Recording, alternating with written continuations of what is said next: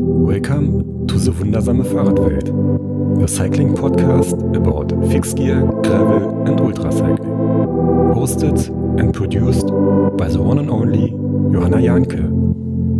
Welcome to the first English episode of the Wundersame Fahrradwelt. I haven't done this before, so this is a try, and I'm really looking forward to your feedback about it. How do you like it? And if I should do some more English episodes or not. Because as you know, I mean, there's lots of interesting people around the world that don't speak German, and so far this podcast has only been in German. Yeah, just uh, send me feedback so I know how you think about this and uh, whether I should do more English episodes in future or not. One thing um, we had a little bit of problems. where I not really problems, but the internet connection was not 100% perfect. So, especially in the beginning and in the end of the podcast, there's some sometimes some words missing. So, I don't think um, that this is a big problem because you still understand what we are talking about. It's just um, one word missing. But if you do have questions and if you do think you need uh, clarifying, don't hesitate to send me a message or make a comment under my Instagram post so I can answer your question for everyone. And yeah, so, um, but I don't think it's really a problem. I just want to say, I mean, this is uh, about um, recording digitally. There's, um, you are relying on the internet connection and yeah, uh, that's sometimes these things happen yeah, I'm really um, happy with this interview. I think Sami gives us a great insight into her work as a community manager for Komoot.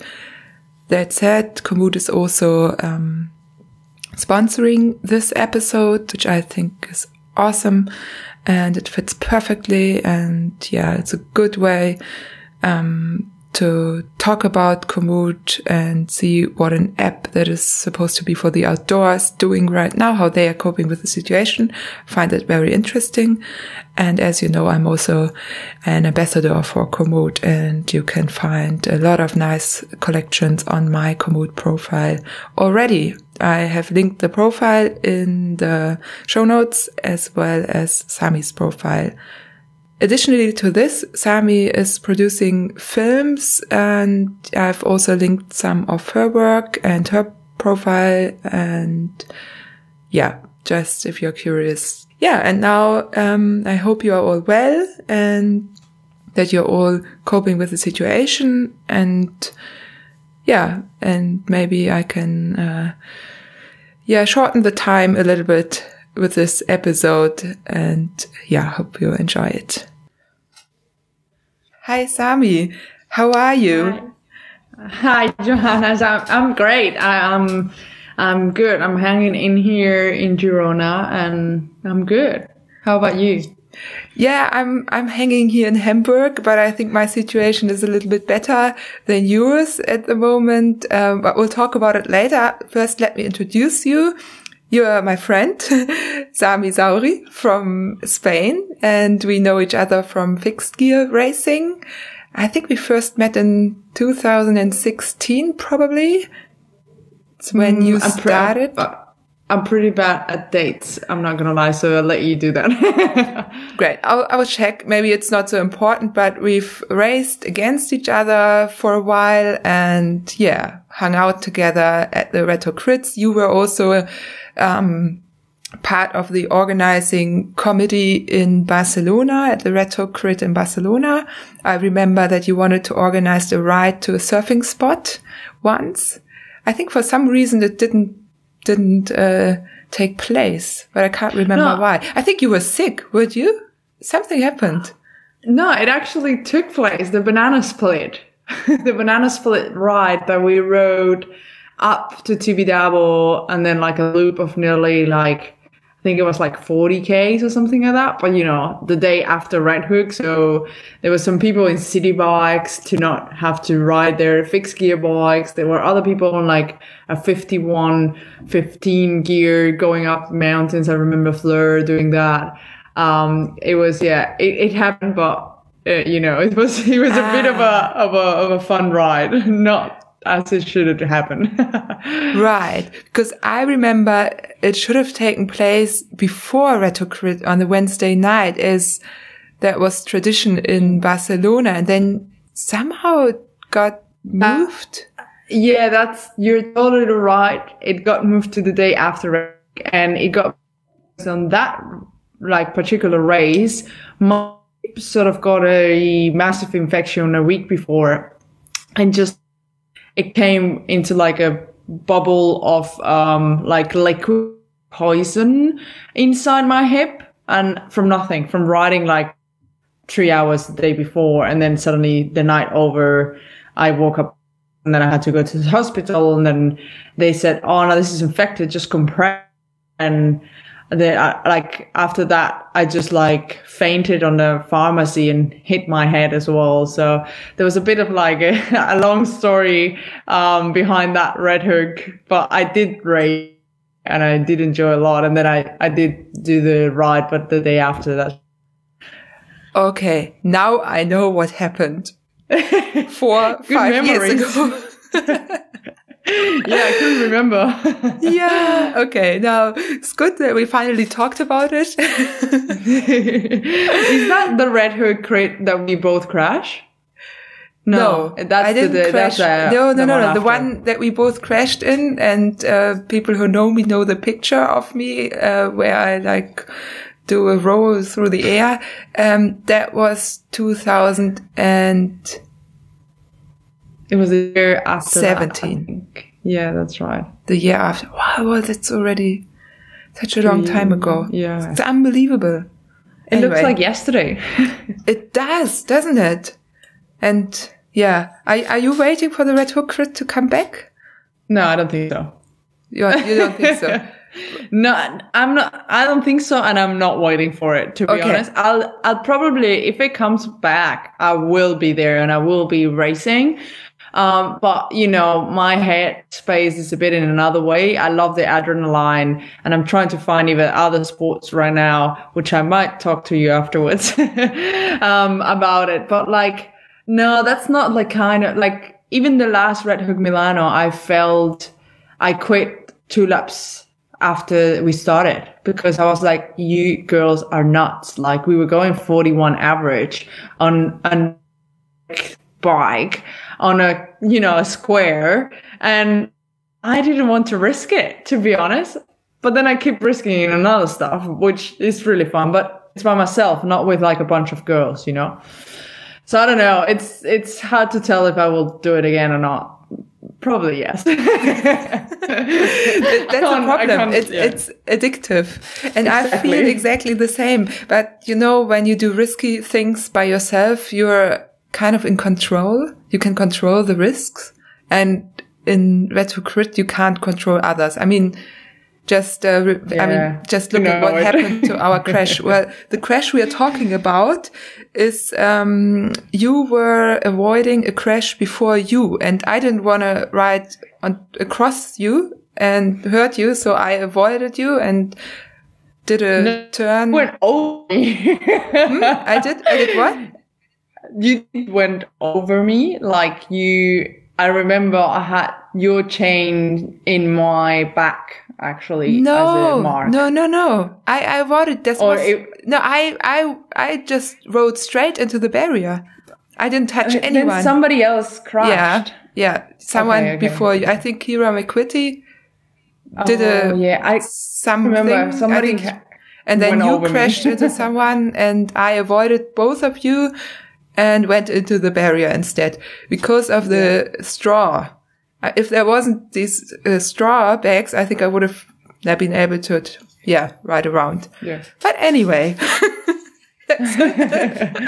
yeah. This is going to be like a like an old fixie uh totally totally totally um podcast but anyway we we, we are here now well I forgot to say I'm in Hamburg and you are in Girona. And that's, um, what I was mentioning earlier. Your situation, corona wise, is a little different to mine right now. Um, as most of my listeners are German, oh, well, anyway, don't know because now that the podcast is in English, we might have more international listeners. So in Germany, we are allowed to ride outside um, by ourselves or with one other person, and this is gives us a lot of freedom. And compared to to your situation, this is like heaven. And yeah, I would like to ask you to tell to tell us about your situation a little bit. Um, yes. So first of all, you guys are very lucky because, you know, we've been here in lockdown 38 days, uh, or 30, probably we are like now on 39 or I don't know. I lost the count to be honest. But you know, the first 15 days, as I was telling you before, it has been the most nightmare because you thought it was just going to be 15 days and then to go out, but this just got extended and extended over and over again. It's just like the uncertainty or like not being sure of, and still as of today, not being sure when, when are you going to be able to go outside and how to go outside because they're saying like, oh yeah, they're going to be out. Like, for example, Andorra has like from seven in the morning till 10, you can go and then from 7 p.m but what are you gonna do? Like, riders don't want to like you know crash, want to like. That's how we feel. Like basically, it's like it's not just being in lockdown and not being able to go outside. I am gonna be so careful the day that they let me go outside because the last thing I want to do is crash and finish on a hospital full of like people with coronavirus. Um, so this is this is basically like just like the day by day right now is just being wake up and just you know being home and home and home and going to the supermarket once a week if you're lucky and then that's about it. So um i'm not gonna lie i've been having some very bad struggling days and i've been having some amazing non-stop dancing days and you know you just have to make the best out of it yeah, it sounds like a lot of ups and downs and ups again. And um, I think this is kind of it's it's okay. You, you kind of get used to the situation, but as you said, not knowing when when the situation ends is the hard part. So in Germany, they've just um, loosened the restrictions. So um, school might you, even start again in two weeks. Yeah. Yeah, you guys and your government did it really good. Um, they took the right decisions since the beginning and not like us that we took the wrong decisions since the beginning. So, uh, Germany, it's one of the first economies in Europe and, you know, doing pretty well because of something. So I'm not going to lie, but our government didn't help that much to all this like situation either. And why we are where we are right now. But that's politics. Yeah, yeah. Been there. yeah, but um, I also would like to say what you're doing. You are community manager for Spain for Komoot, which is really great because I also work with Komoot, and um, and I would like to take this chance also because this podcast is actually, I forgot to say, it's uh, supported by Komoot as well, which is great. And this actually, I didn't a, know that. you didn't know because you, we maybe, were, yes, I can't remember. yeah. Well, we've been planning to do this for such a long time. Remember when I first asked you, I think at the beginning yeah. of the year. Yeah. And then I didn't know that Komoot wanted to support, uh, this uh, episode uh, for a start, and um, now it all fits together perfectly. yeah, super good, actually. yeah, congrats. yeah, uh, thank you. And yeah, but just uh, for transparency, I would like to mention it because we we will of course talk a little bit about Komoot, and yeah, well, we won't talk bad about Komoot, of course, because. No. Why not? Isn't this no. like has to be like a honestly po- yeah. podcast? your chance now, your chance. Jokes. Um, no, just joking. Exactly. Um, but I, I like to be very transparent with uh, sponsors. So yeah, that's why I mentioned it. Uh, as well that, that, um, yeah, they're supporting it. And yeah, so besides this, um, you also own your own, um, production company, which I also really find impressing. Um, I asked you before whether you were a videographer or a photographer, and you said, "Oh no, no, no! I like doing both, but I'm actually a producer." So, um, yeah. Now I would like to, uh, I would like you to tell me more about the producing that you would like to do or that you're already doing. Yeah. Um. So yeah, you asked me if I was a videographer, photographer, and I said no. I love doing that. I love doing both. I I love filming, and I edit, and I choose the music, and I do all this. The process of filming is just, you know, I it just takes so much steps that is amazing, and, to piece together the work, the the hard work that is behind it, and everything. It's just like I love it. Um, and in photography, it's more like I love to travel and document what I really see. And I try to document like people that I meet or people like it's on the road and different like, you know, faces. And I'm, I'm less of like a beautiful landscape photographer. I don't like, I don't wait for the best light. You know, I just want to capture that moment. And even if I go in a car, sorry, even if I go in a car or even if I go in on a bike, which is what my normal transport because I don't even have a car license. I don't even know what I name um, but yeah, yeah, basically it's like, I just love documenting and I want to demonstrate what I see in my eyes. Um, so it's just like a whole passion. I did not study anything. I'm not freak of like looking in internet every single thing. I just look what it interests me. Um, but then what I really like is to produce all these things. Not obviously every single shoot that I've been doing or every single filmmaking that I've been doing, um, it has been before produced. So you have to like plan it and think about it and think what's best and like contact people and then go here and there. And obviously as well, like plan routes because that's the main thing as I've been doing all by bike. Um, so it's just all these little steps pre-production, in the production, on the moment, and then post-production, which is like sort of engage me a lot. Um, so I'll, I'll, I'll call myself, like, I want to like push this like production company. Uh, you know, aside of Komoot, I think it's a very good thing and it match really good with everything. And I can, you know, do both, um, and then just enjoy my bike at the same time. So, um, yeah, we could, we could say I am more like a produ- production side of all of this. Yeah, sounds amazing. And I mean, I've been following you during the last years and uh, I really like your work as well. I think your breakthrough was the movie about Route 66. Were you involved in the production then or were you just writing? Actually, it's a good question. I wanted to write something about it the other day because um, I, I realized the same. No, that was like the hit point that turned it all my life. I was living in Berlin. I was working in the Rapha Clubhouse as a barista. So like head barista, like nothing.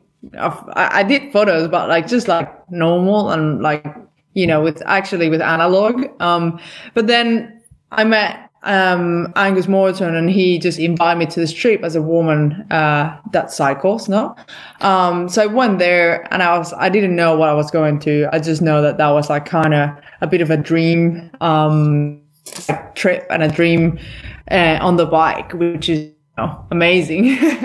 so I went there, and then he's like, "Here you go, a camera." Do you want to take photos? And then I took a couple photos and he's like, Oh, wow, you're you're really good at photos. Like, do you want to also shoot a little bit? And then obviously we were doing all from the bike. So on the t- like 25 days in the bike, 25 days shooting, learned so much. Um, but I was not producing anything there. I was just helping day by day. And then I was filming. So basically it was me and Gus and sometimes, uh, Justin as well uh, which both like three of us were just sharing a camera and shooting us uh, while we ride.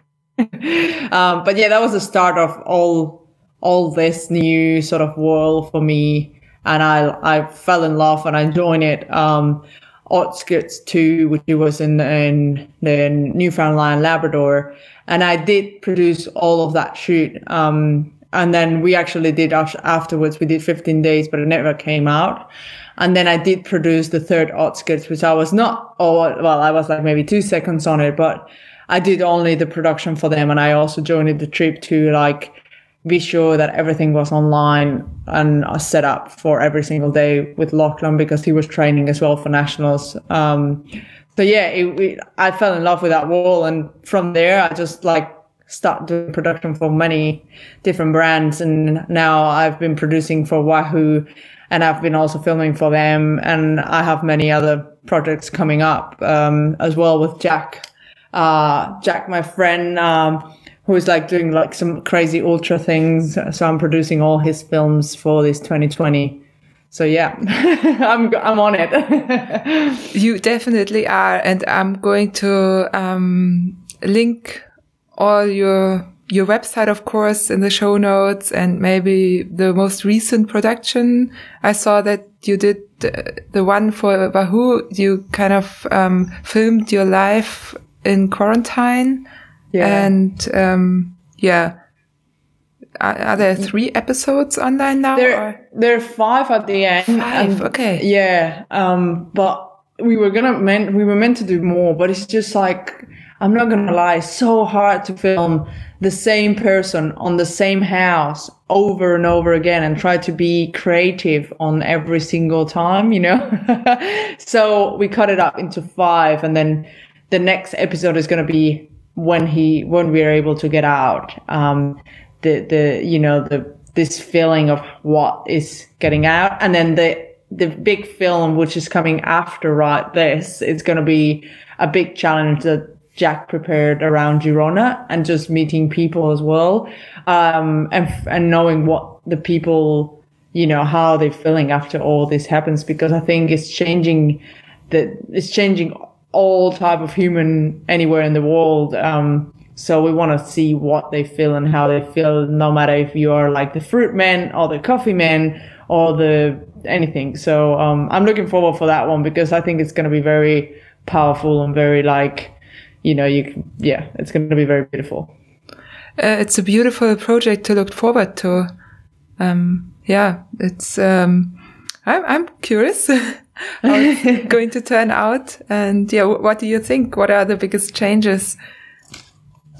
Many, like mental wise, people are going to be so I'm not like I'm gonna say a bad word, but fucked up. um, oh, I don't know I if I can say that in the podcast. Explicit language button on for the first time. Oh, the beep. It's it's great. maybe maybe it makes the podcast even more interesting. yeah, exactly.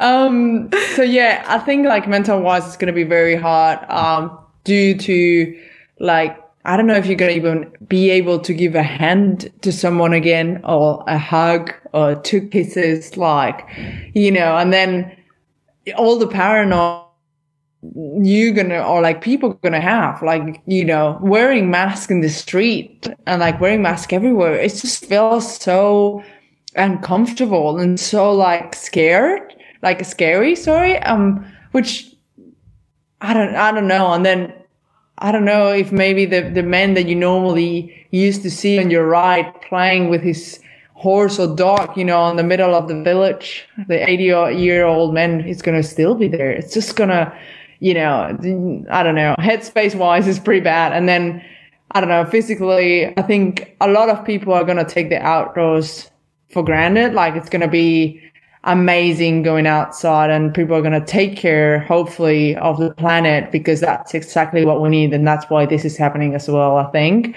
So, um, you, you know, you're going to go outside and you're going to take care of that nature that, you know, they're taking care of us. So, so yeah, that's, I don't know. We'll see. We'll see. But, and, um, I want to be a bit surprised. So I don't want to think too much on it. yeah. Um, I think, uh, yeah, I agree. I think there will be many layers and, uh, but I'm sure you will find and what do you, how do you say it? You will explore these layers in the people. Um, yeah. yeah. Cool. Awesome project. Um, now I'm, I'm jumping back into your um, back to Route 66. We were talking about this earlier, and um, looking at Route 66 as a turning point for your work, but also as an athlete. How did that change you? That is also right. you have good questions. Yeah, um, I did my homework. okay, yeah, I didn't do mine. oh, that's okay. um, so yeah, as a turning point, it was pretty. It was completely different. Like I was in Berlin, I was training hard and good uh, the guys, I remember the guys from Standard, uh, Max, uh, was like super strict on training, was training me. And, um, and, you know, I was going to the gym and I was following like a schedule on the velodrome and, and it, it was nothing that I am right now. Um, and, and suddenly just like I went off to do my first more than 180 kilometers ride, uh, and more like more than any other year in my life, you know? Um, so just, I wanted to be a professional rider when I was in Berlin. I was, you know, I was even trying maybe to try to go on the, that Zwift Academy. And I remember Tanya going as well. And, you know, I was like, oh, motivational, like, yeah, I can, I can do this. But then, you know, this happened and it's just completely I'm not gonna call myself an ultra endurance athlete like you guys are, like you and Marion are like nuts going out and do TCR and all that. I'm not that person. I'm more like I love long distance, I love trips, but it has to be because of something. Like I have to, you know, wanna document that, or I have like we did um this Christmas a, a trip in Bali, and it was because I wanted we want to do we wanted to do all these volcanoes and document all this for the tourism in Indonesia, no? Um, so yeah, Route 66 me um, completely into a I don't know like a like a normal rider. I guess I call myself like or another type of I, I was even I even signed it for LA Sweat was a it is still in days of today a um, a uh, racing team in the US, um, and I was not prepared for that. I was not ready. So after three months, because I couldn't, yeah, I couldn't rocked up after the trip of um of Route 66. um, so yeah, it just changed my life completely, and I and now I'm, you know, following that type of life instead of going back to the gear or like the crits or the racing. Well, no, I do race actually. Other type of racing. What type of racing are you doing now? Um, so right now I sign up. I don't know if I can say that, but you know it in like maybe a month maximum. But we are doing a special level team, um, and it's gonna be like maybe happening or maybe not because everybody's like on the limbo on this 2020 you know we only do races of like one two three days maximum stages races but like TR, not Silk Road, nothing of this, girls. Like, just um, just basically to Kansas, Rapatista, uh, Belgian waffle. If all this happens, we will do these races. The Rift Iceland, which I already did last year and it was amazing. So it's like one day races. And as I say, maximum three stage because maybe I try some, some like mountain bike three stage races. But as I say, I don't know if this is going to happen. so it sounds a little bit like the education first alternative racing this chap this part of the team that's funny. Um, yeah, it's it's pretty similar, we could say, but um, there's no professional riders uh, on this team. Like, it's, there's nobody who's coming from a professional team to race okay. on alternative ra- ra- racing. It's more like we are all already alternative racers yeah, um, that cool. we are on this team. So there's like there's no pro athletes. Well, if they want to call themselves pro athletes, they might be, but you know, I don't call myself a pro athlete. I'm just an alternative one, maybe. you are what you want to be, Sami. yeah, exactly. I'm just, I'm just here. Yeah, I mean, uh, it, it, sounds uh, really great. So I, I keep my fingers crossed. Um, if not this year, maybe next year. I mean, in Germany, I think everything until I think August got cancelled. At least the big things. Um, yeah. Yeah. But, um, yeah, we'll, we'll just, uh, keep our hopes high and, uh, exactly. and see what happens. It sounds really great. Um, so you are kind of, um, so it's, that's competition because I, I, I read an interview uh, with you from probably a year ago 2019, I think summer 2019. And there you were asked where you don't want to be. And you said, no competition. You're, you're, you're done with competition. and, um, so I'm quite surprised that, uh, well, I'm not because I know, I know exactly how you, but I, I can feel how you feel back then. And of course, uh, sometimes one just needs a break and maybe it's also the type of competition um, yeah, that's different.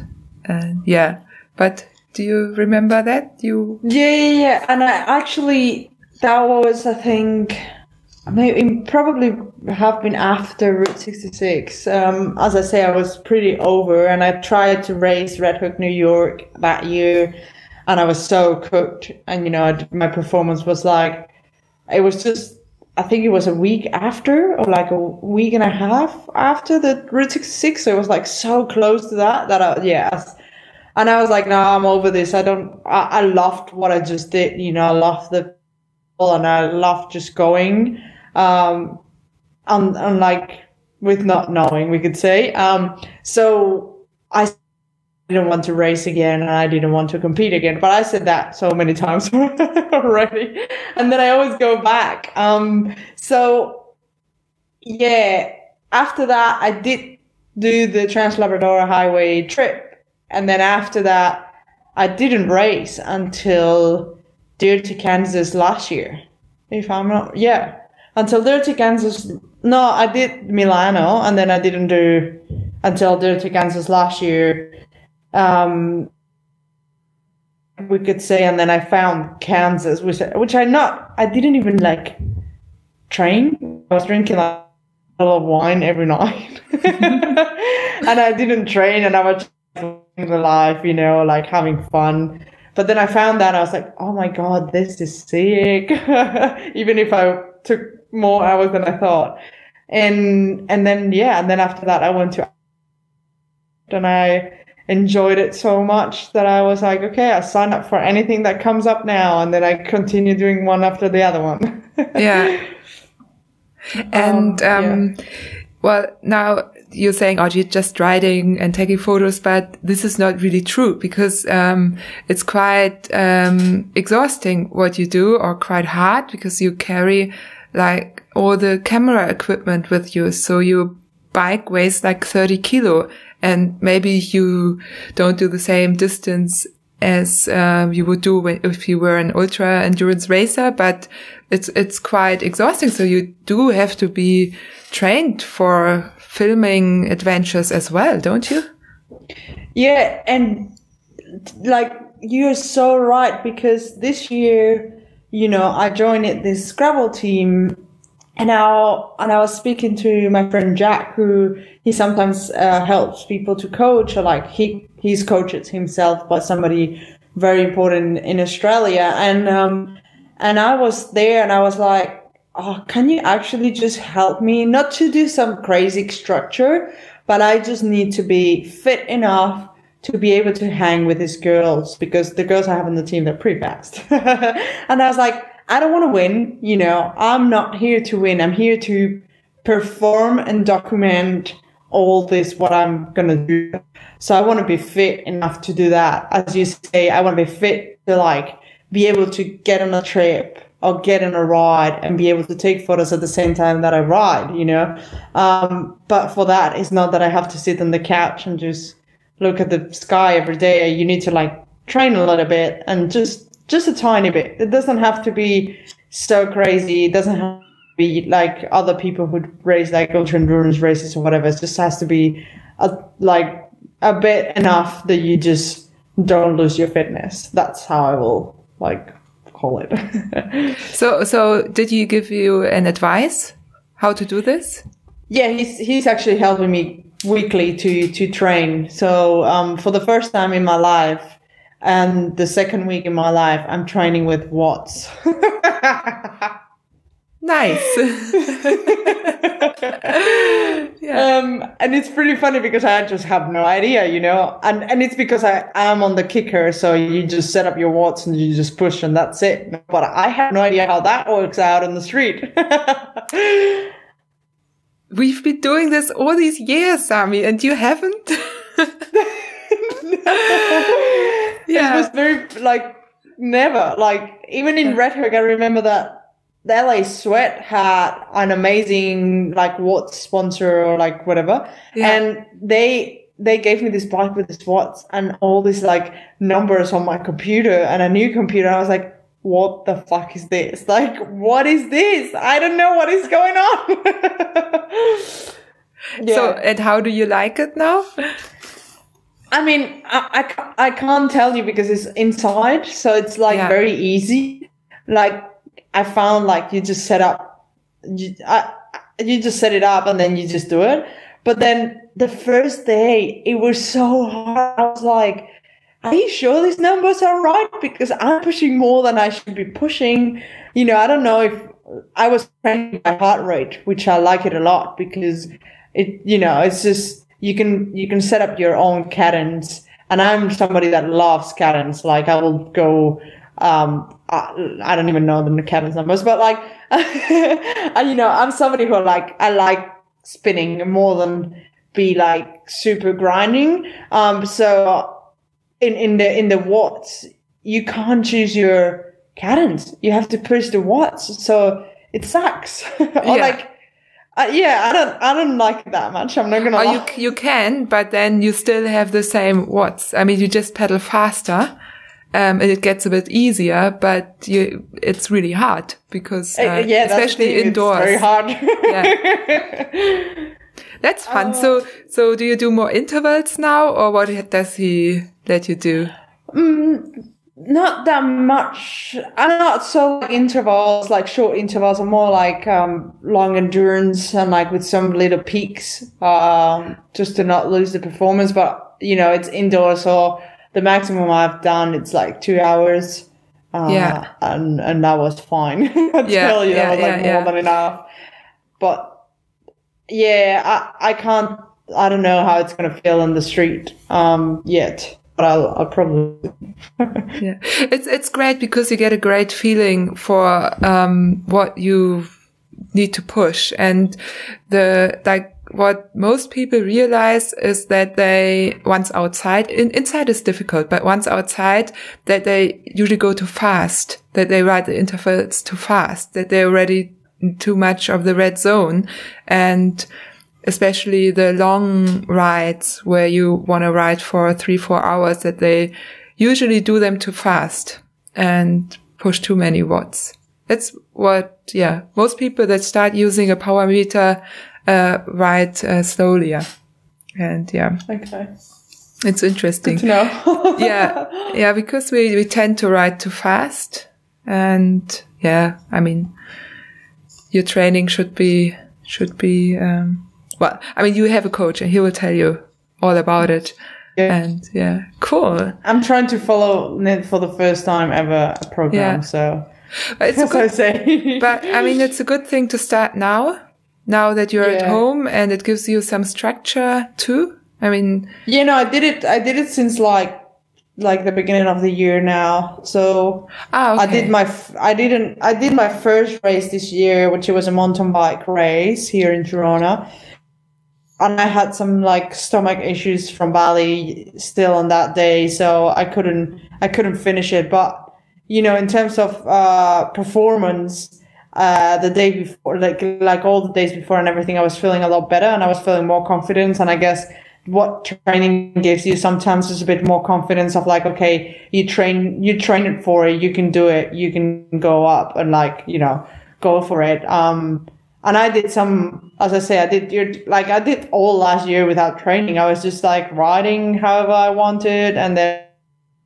you know because of fixed gear, you know that you have to sort of do like intervals or some kind of like wake up legs the days before, and you know that's what I kind of did, and then I just went for it. um, but yeah, this this year, yeah, I feel like if the lockdown ends, I am very curious about how it's going to be my performance in the street. Uh, because I've never been training indoors in my life, say as well. So, um, good weather all year long. So we don't, yeah. if, if it rains one day, we don't care. We, we just stay home and chill. You know, I've never, I had the kicker for like three years, I think. And, and this is the first time I've used it. yeah. Oh man. Yeah. Um, will, you will probably be faster than ever before. or maybe like I will not even. I thought about putting like the two little wheels, like the babies, you know, like the little child that have the two wheels on the side, because I don't know if my balance is gonna be still on. yeah, yeah. Ah, you you will manage. Let's see. But great to hear. I mean, that's a way to, to go through all this now, to, to look forward to, to a team, to maybe racing, even if it's, yeah, postponed a little bit. Yeah. Sounds, sounds really great.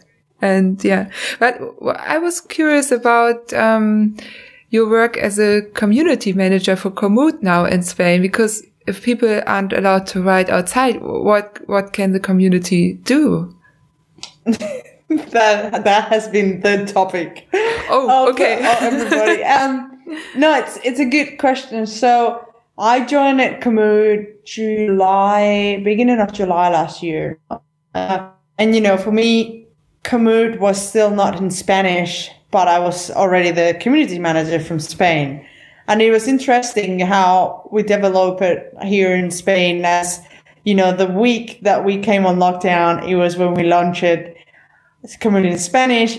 It was going to full on weekend party with guys from Rocacorba and the service course. And, you know, like, it was just going to be like the weekend. And then this oh, happened. Really? So, I didn't yes. know that. yeah. So, uh, for me has been heartbreaking all of this because it has been a lot of work from all the team of Komoot into like the launch of in Spanish and then that didn't happen. So obviously like it's sort of a bit, you know, hard. It's just hard to overcome something that you've been working for quite a while. Um, and then now it's just what was the question again?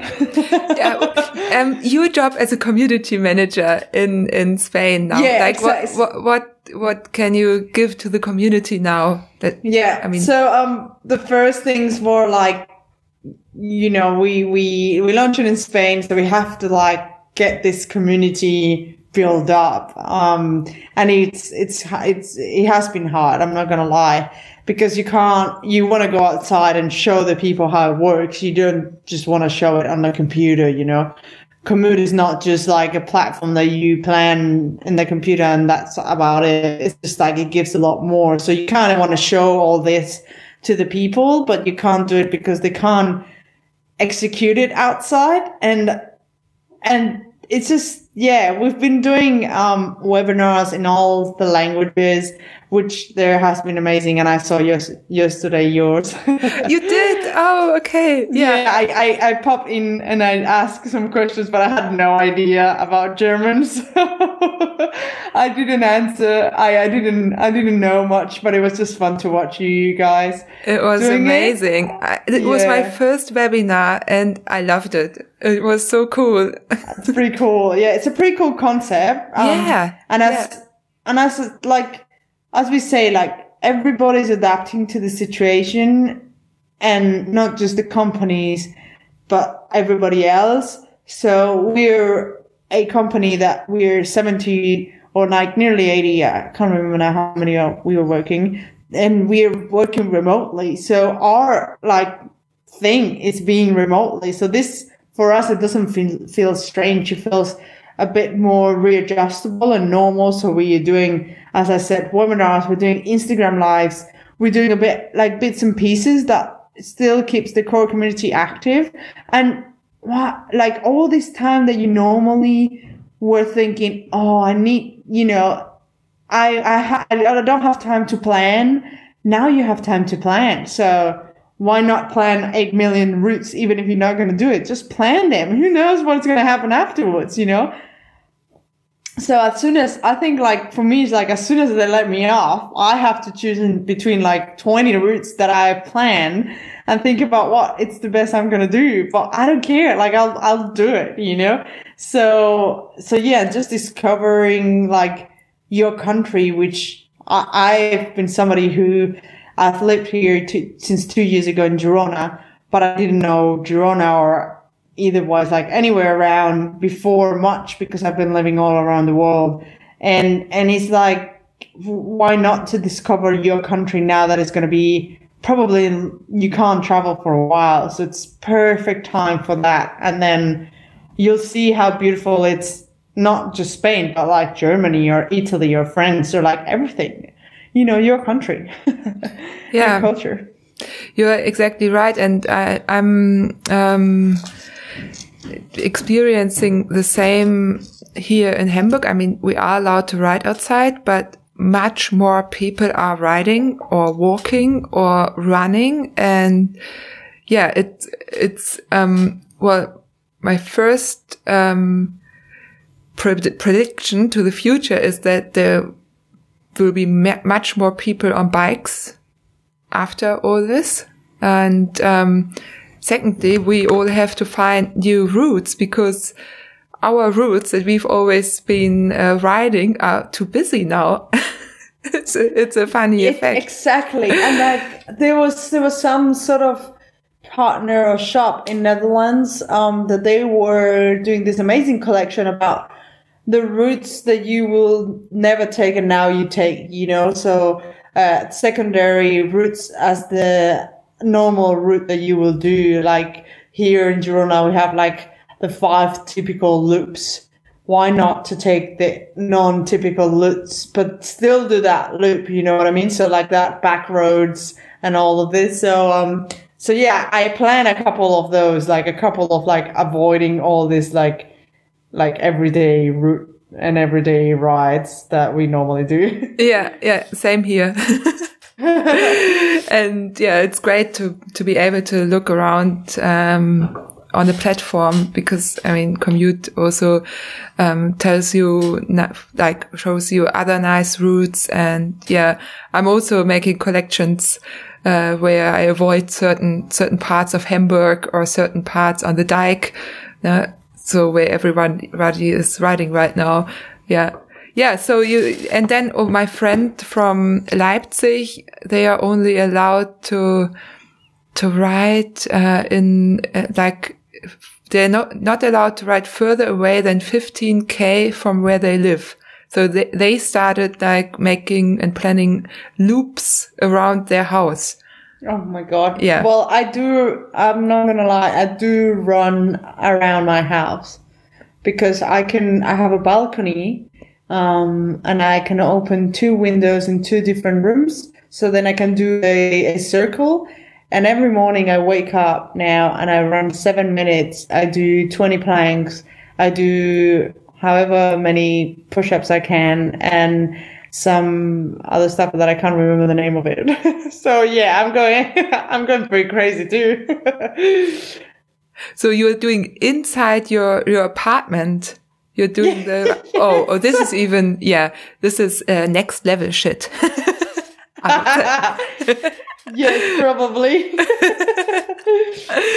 do you have to record that maybe?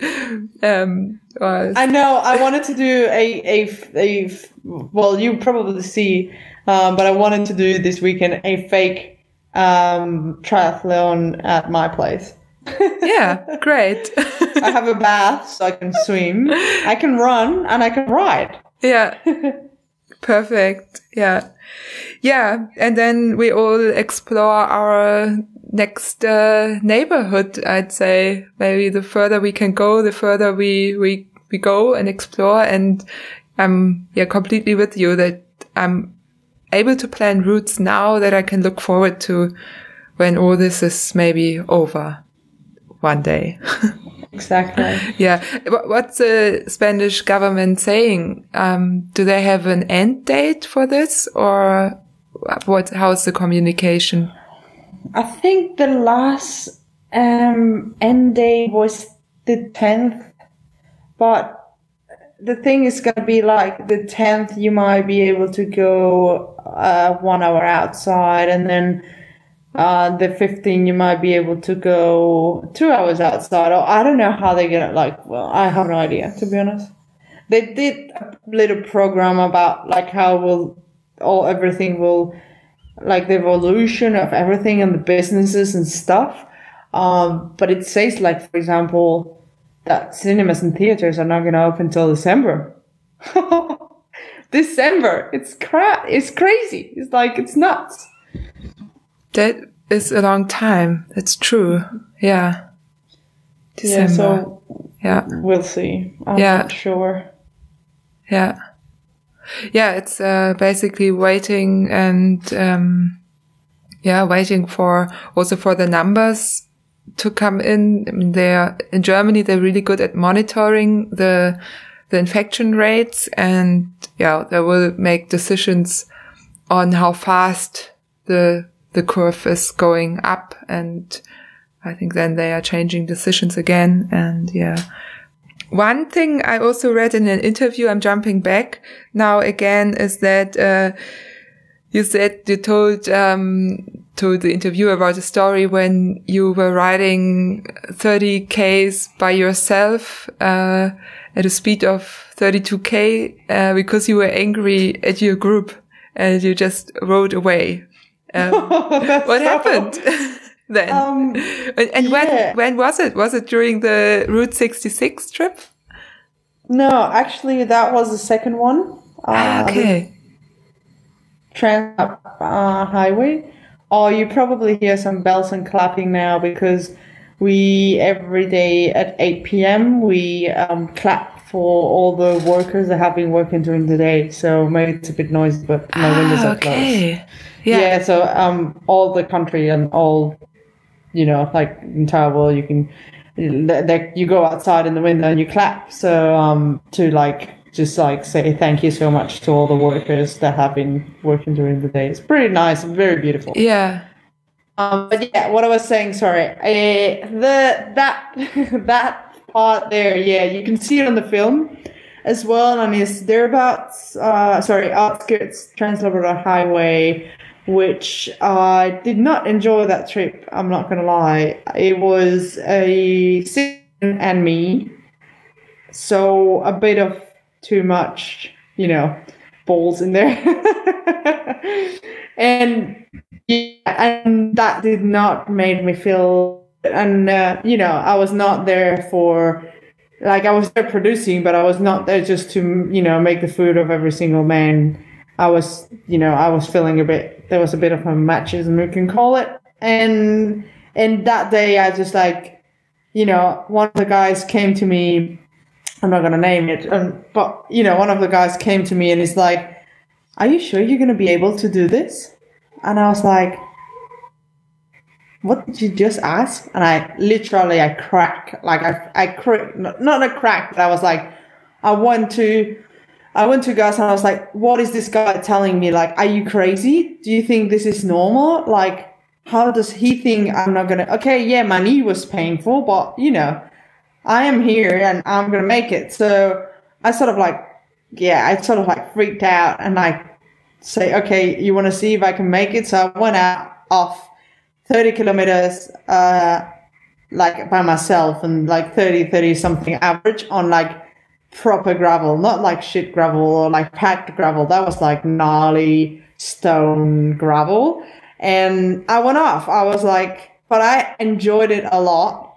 And due to that, I had to also quit because I had to also leave the trip because I I like how you say it? Um I didn't broke my knee but I over over cook it. And I had to stop. I I couldn't uh, continue. But it was it was the right choice because uh, to be honest it felt like I was just just holding to three ex pro cyclist riders. And I, obviously I was not able to like hold up. I, I mean are you kidding me? I'm not a pro cyclist. Like I've never been. I've never been even in half of the level of this. Our guys were just like averaging 30 every all the time. And that's what they wanted to do. Just go fast.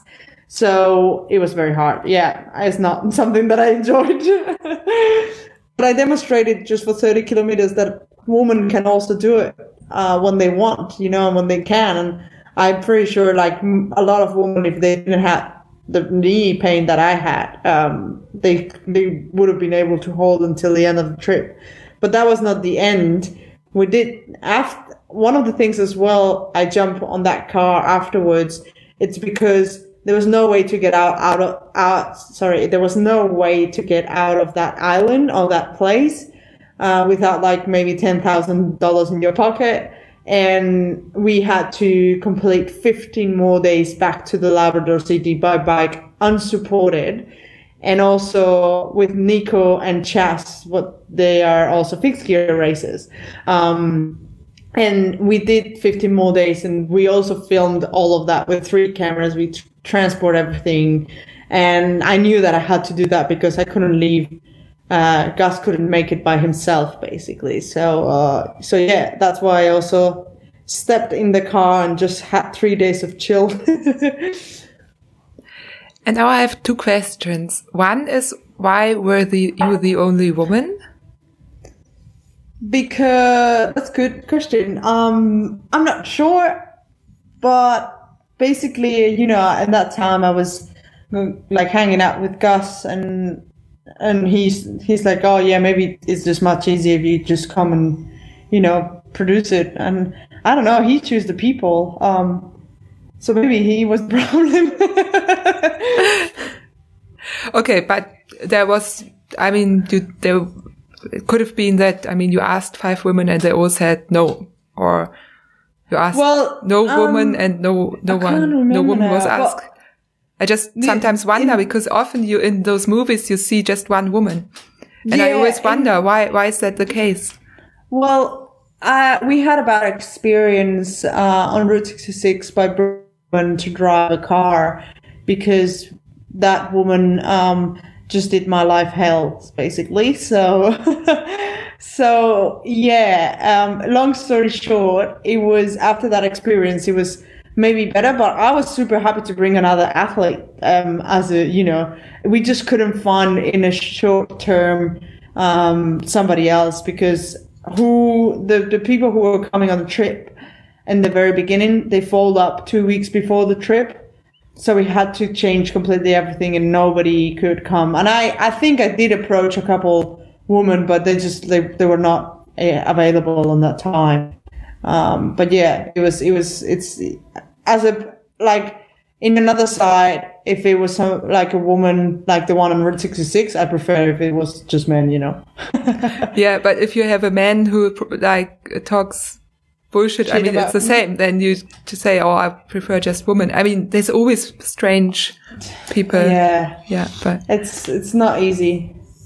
And my other question is that, um, especially in this trip, I, if I remember correctly, part of it was um, with a car and the support crew, and other the, the other part was um, by yourself. So, what what do you prefer? Um.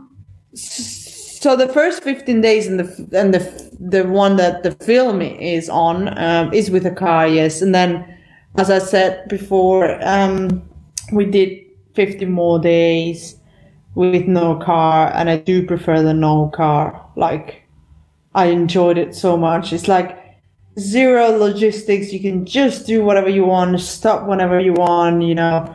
You just ride all together. There's nothing, there's nobody who's like just hanging next to you and hanging out the window and filming you or like not even that, but just like trying the logistics of like, okay, let's do this or let's do that. Or like you have to, you know, manage more people and you're not sort of like, and also when you approach people, sometimes it was a bit like too much when there's like six or like this, like a whole crew coming out of a car. Um, so we, we did enjoy a lot more the second part and I, and I like it a lot more by ourselves. Like, uh, that's why I did that Indonesian trip. We just like did it two people and we stopped everywhere and, you know, did our, our rhythm and whatever we wanted. Yeah, I can totally feel you. And just so we kind of have an, an idea, how long are the daily distances if you do it completely unsupported with all your equipment on the bike, time to film? So how, how many kilometers do you actually do per day? We, we try to average 100 Ks a day, yeah. Well, that's still to. a lot. I mean, we, we had to, to arrive on time to an aeroplane. um, which was very, like, what it was very interesting is like, like, first of all, like, Nico and Chas are the best couple to hang out to do a trip like this. It's so easy. It's so, like, such a great guys to just hang on. Um, so the days were, like, super fun with them. And then the last, um, 580 kilometers, we only had three stops and it was all gravel.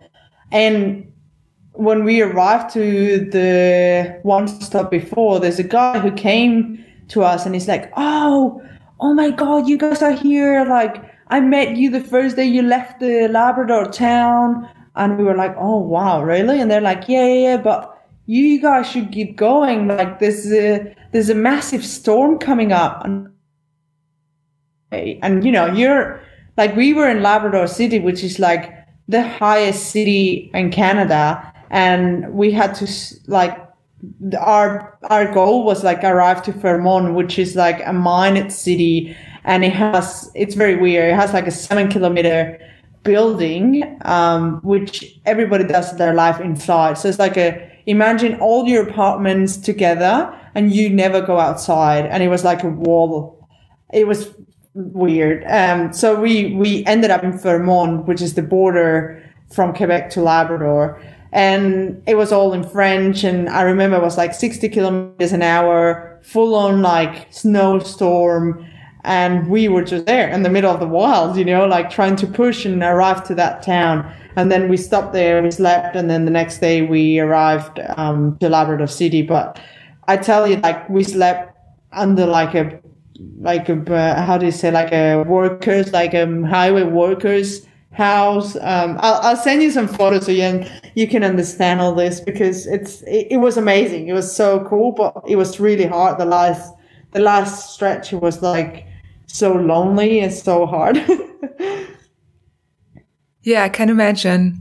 And the other days you stayed um, outside or in in hotels sorry, we were carrying all our camping gear and at the same we were mixing and we were saying one day on a hotel one day on a campground one day on a hotel or a motel or whatever it is there depending what we found no? But um the last that last four nights we did it in uh, like 580 kilometers we did it in four uh, days.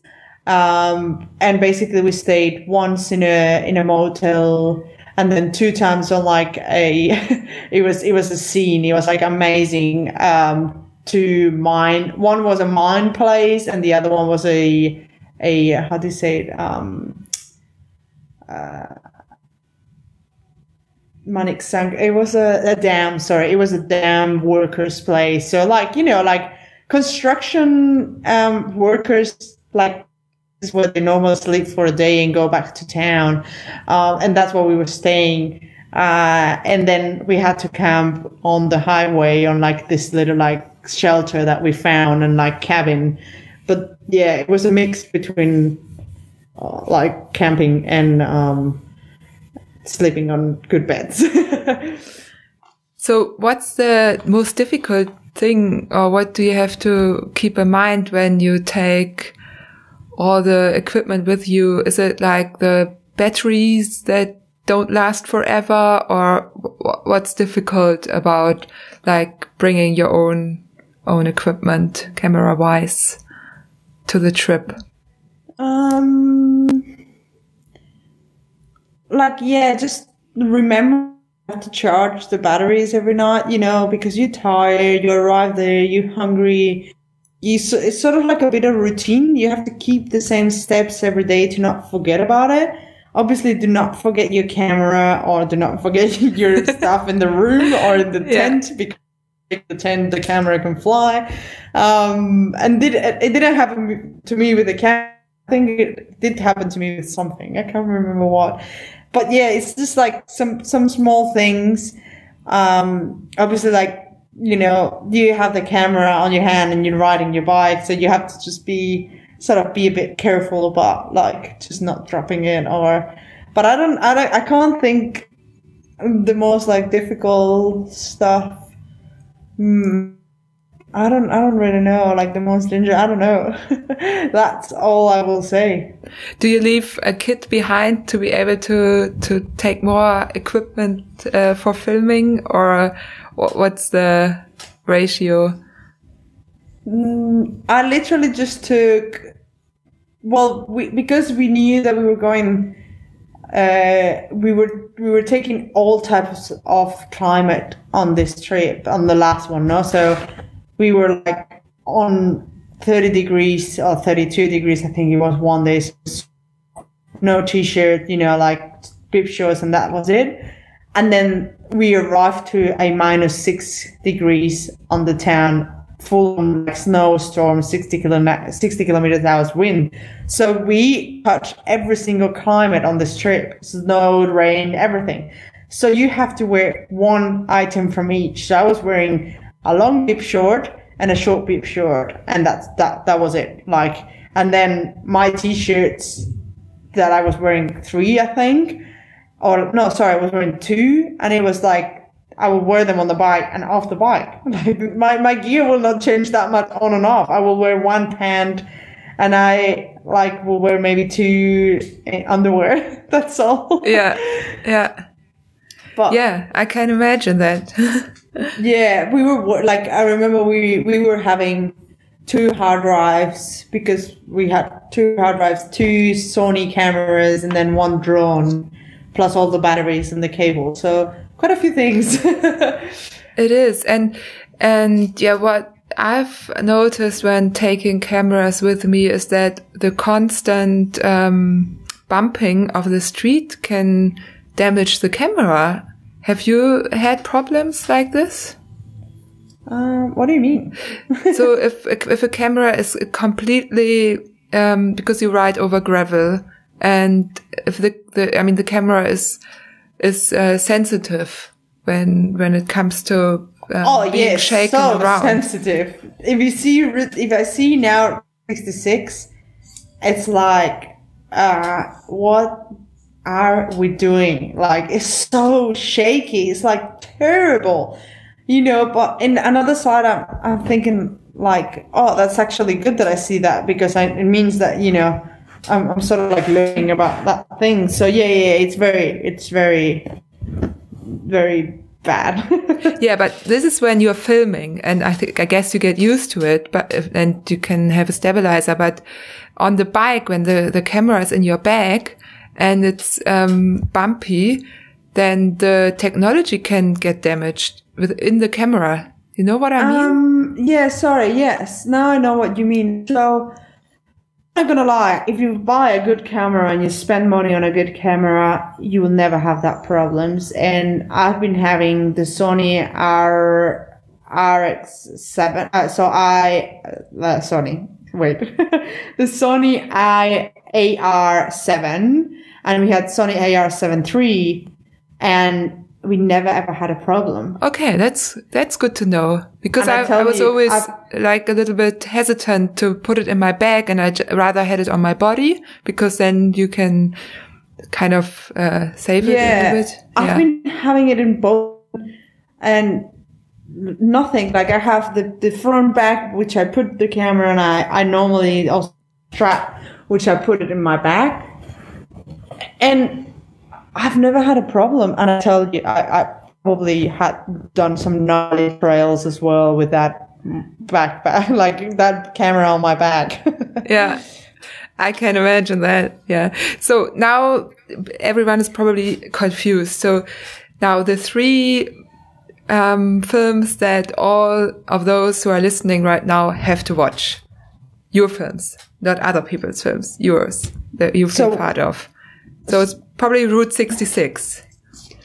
I, like I would not recommend, okay. recommend any of the I really liked ones. it. I really liked it. The Route uh, 66. Yeah, you but know, I like mean, it's it's your you you have to to tell your um best best. it's very hard because um you know I, I'm I'm not fan of any of now as the experience I've is not that.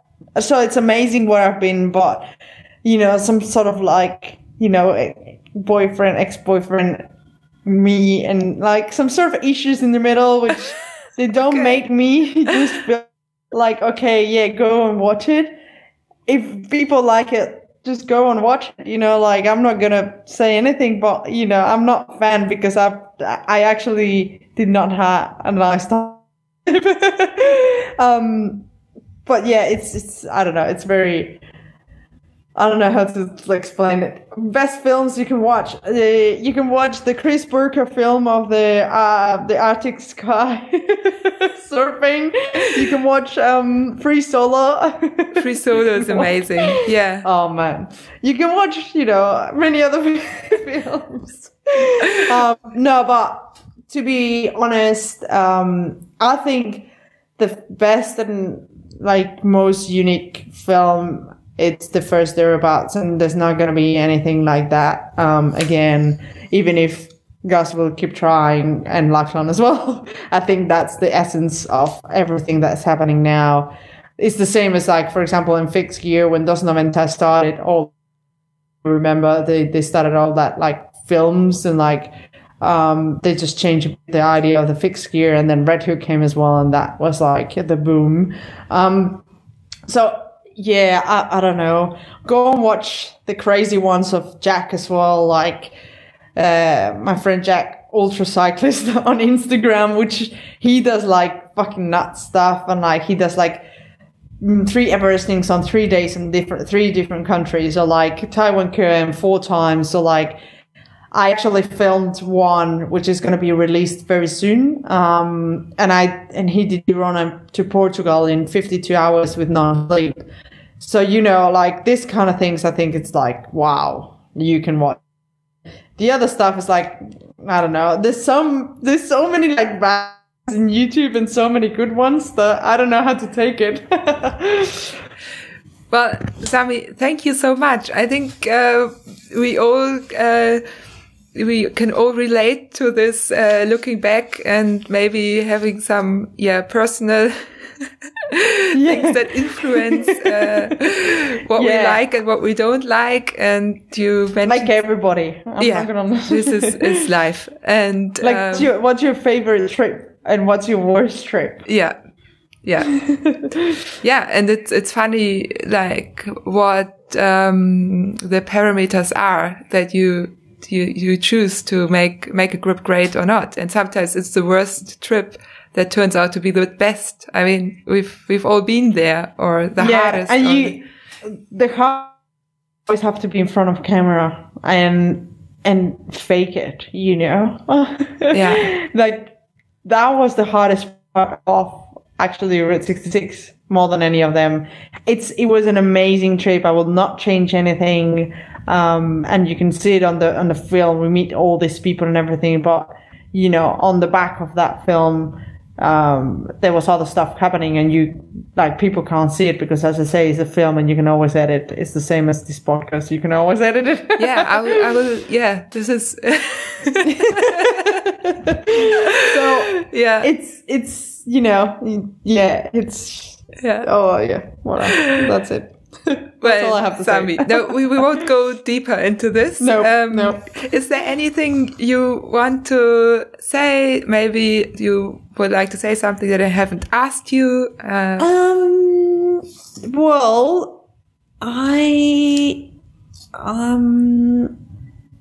I don't know, like, I guess one of my biggest motivations uh, in cycling as well, and that's why I've always wanted to transmit. And I don't know if I've been doing it right or not. You might tell me, but it's real, like, it's really encouraging women to go out and ride no matter what. I've been, you know, riding uh, all types of bikes, mountain bikes, gravel, fixed gear, and road, and it's just, you know, going out and riding, no matter the bike, no matter where you are, that it just makes it just uh, like an amazing journey, you know. And now I'm appreciating that more, more than any like any time in the world, and I think that's what makes me more happy. Like just when I look at my social, like at the social media, I look at like anything. It's just all these other women that, you know, are riding around the world. It's like just keep doing it no matter what, because that's the most beautiful thing I think you can do right now is just being in the outdoors. So yeah, I think like, I have a couple plans of like doing things for women and like, not a podcast, but something similar. So you might be on my loop as well.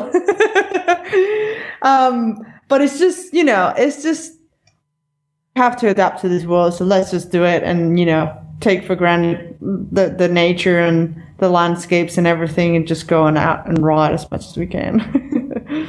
yeah. That's it. Perfect. Um, I think we all appreciate it. And yeah, this is, uh, be brave, go outside and yeah, do your thing, I guess. Yeah. Exactly. Stay safe.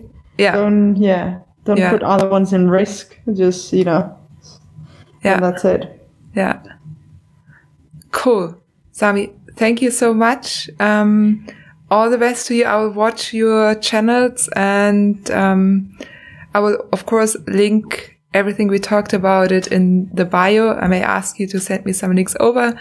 And, um, yeah, I think this was great input from yeah, Spain's community manager for Komoot and owner of her own production company, Sami Sauri Production. Uh, also on Instagram and I will also link it. And yeah, thank you very much. Thank you so much for having me today and for this chat. It's been great. yeah, and I, am I'm, I'm glad we uh, talked about the past again and clarified some crash issues. that's yeah. uh, that's maybe not going to happen again.